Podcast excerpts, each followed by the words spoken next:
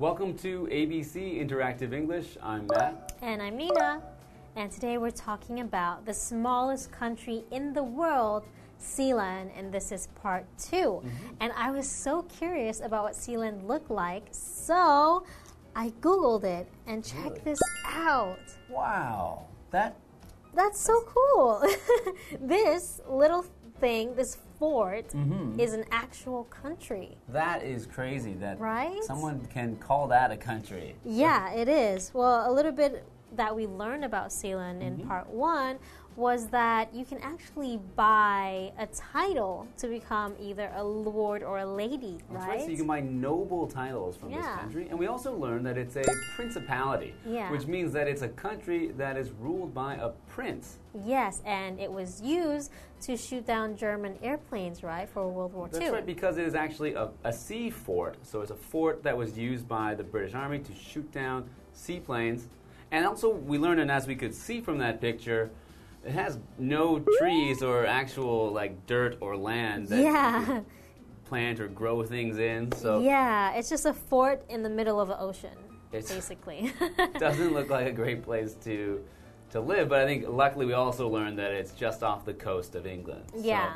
that's probably helpful. that Yeah, you if can go back to buy supplies. yeah, just go to drop by England real quick to the grocery store. yeah, so I'm curious about how this became a country, why it's a country, and I think we're going to learn more when we get into the article. after Yeah, this. sounds good.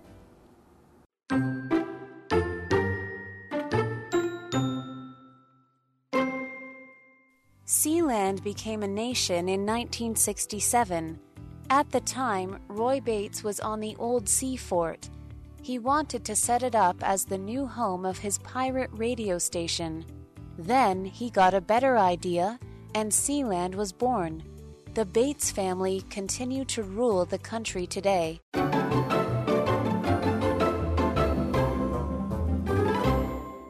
Welcome back. We're talking about part two of the smallest country in the world, Sealand.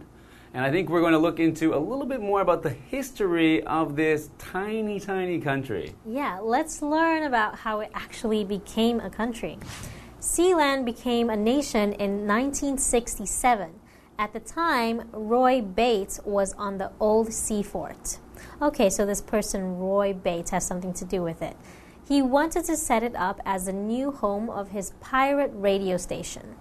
Okay, so initially he came onto Sealand and he wanted to set up this fort as a new home for his pirate radio station. So in this case, though, we're talking about a pirate radio station, which essentially means that it's an illegal radio station. It means that they are not really allowed to be sending out their broadcast, but they mm-hmm. do it anyway. So Yeah.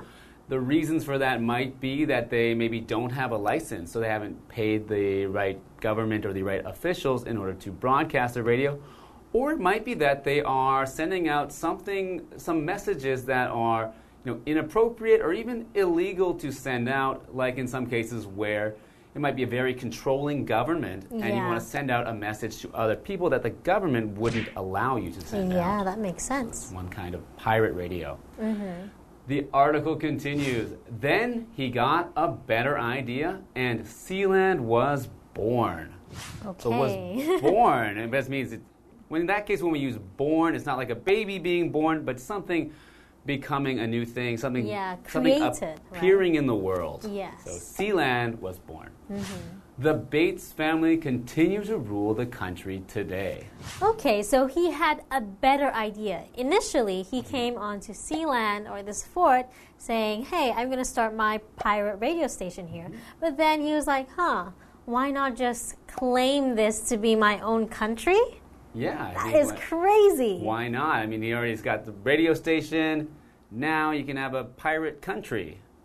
yeah, he's, it's like you're stealing the country, huh? Okay, so him and his family, they rule the country till this day. So when you rule, use as a verb, is to control or be the person in charge of something. So such as a country. So mm-hmm. they rule Sealand. For example sentence would be most modern kings and queens rule only in a formal way without real power. Okay. Such as England, right? That's right, the King of England now, and actually is also the King of Canada.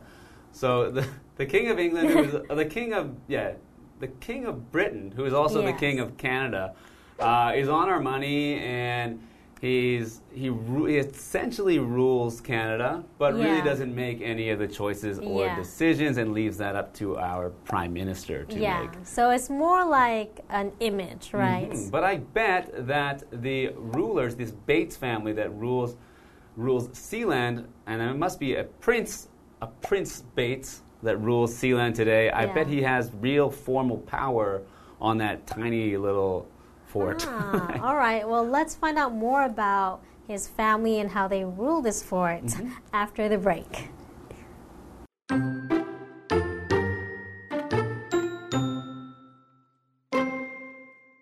Sealand has its own national flag and song.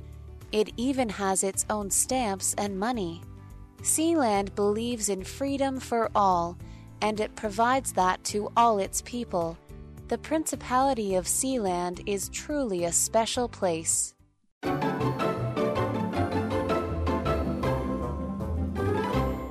Welcome back, everyone. So we were talking about Sealand and how Roy Bates initially went there to set up a pirate radio station, right? That's right. He went to this small sea fort and with the plan of making a pirate radio station there.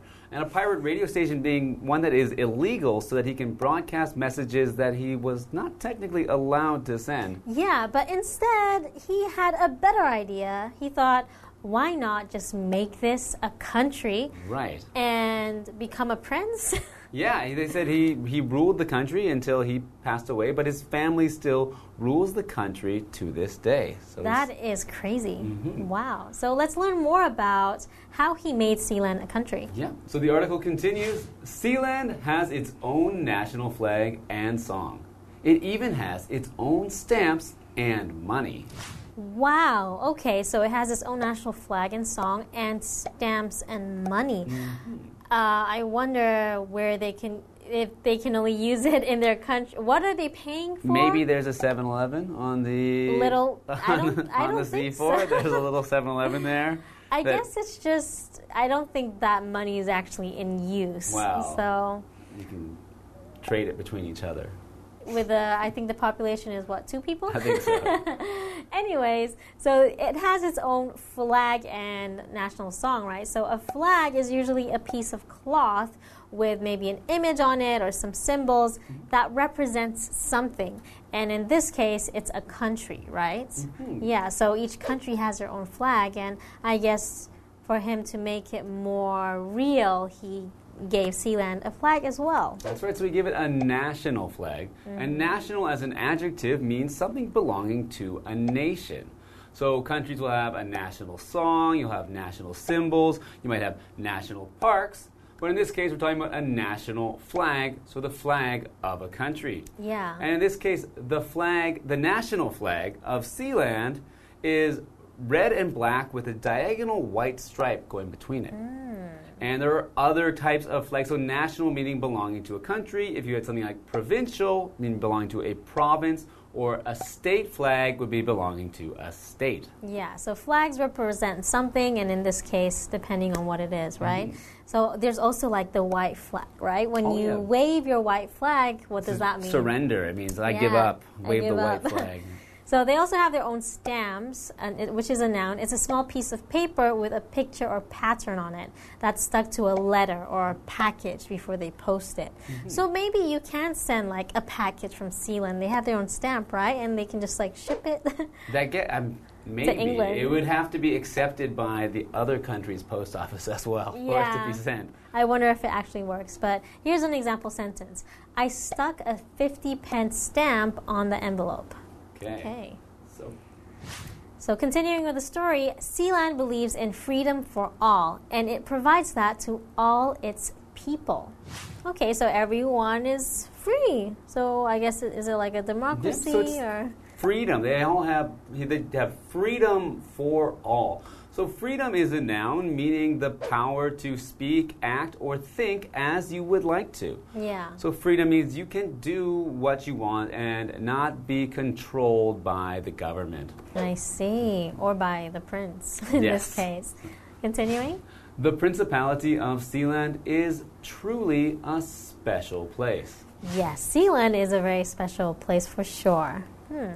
So, truly a special place. This case, truly is an adverb and it's used to focus on the fact that what you're saying is true or it's really something, right? Mm -hmm. So, for example, at this time of the year, the river is truly beautiful sight. So truly means exactly the same as really. I think we use those almost interchangeably to yeah. say like it's truly a nice day today, or yeah. it's really nice weather, mm-hmm. or like even very, for example. Mm-hmm. Yeah. So what do you think, Nina? Is the Principality of Sealand a kind of place that you would like to visit?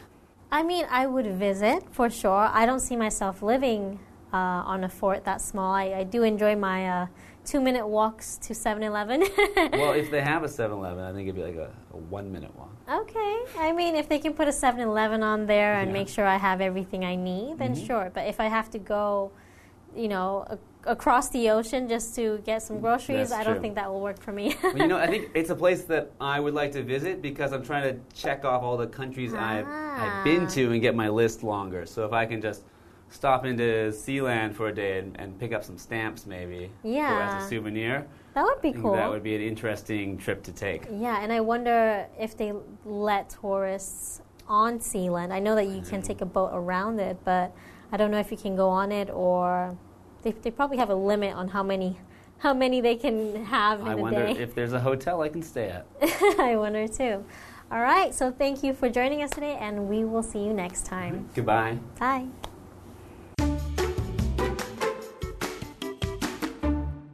Sealand became a nation in 1967. At the time, Roy Bates was on the old sea fort. He wanted to set it up as the new home of his pirate radio station. Then he got a better idea, and Sealand was born. The Bates family continue to rule the country today. Sealand has its own national flag and song. It even has its own stamps and money. Sealand believes in freedom for all, and it provides that to all its people. The Principality of Sealand is truly a special place.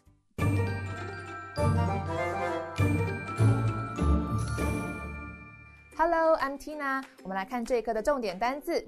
第一个，rule，rule 动词，统治。Richard is going to be a king and rule the country. Richard 即将成为国王，统治这个国家。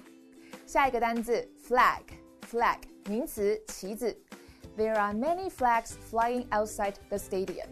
体育场外有许多旗子正在飘扬。Stadium 就是体育场。那么国旗怎么说呢？就是 national flag。下一个单字要来考考大家：What can travel around the world while staying in a corner？什么东西待在一个角落却能环游世界呢？给你们三秒的时间，答案就是 stamp，stamp 就是邮票。我们来看看这个句子：My brother likes to collect stamps。我哥哥喜欢集邮。最后一个单词 freedom，freedom 名词，自由。People don't have the freedom of speech in some countries。有些国家的人民没有言论自由。接着我们来看重点文法，第一个。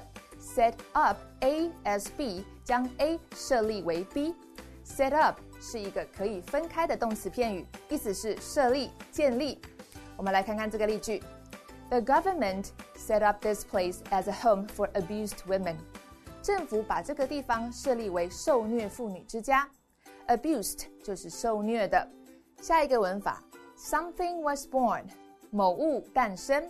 Born 的主词是一个事物的时候，born 表示诞生的、产生的。我们来看看这个例句：When was the first robot born？第一个机器人是什么时候诞生的啊？最后一个文法：provide A to B，提供 A 给 B。Provide 是动词，提供的意思。我们来看看这个例句：Our school provides free lunch to students。我们学校为学生提供免费午餐。以上就是这一课的重点单词跟文法，回去记得复习哦。我们下一课再见，拜拜。3A House Gallery is the only building on ground level in the Maple Garden. The three A's stand for architecture, art, and alive. The four sides of the building are made of glass. There are exhibition and reception areas inside. It often holds interesting exhibitions. There's also an outdoor classroom. The seating is covered with grass and fits in well with the natural environment. It's a perfect place to see a show or just to rest and chat with family or friends.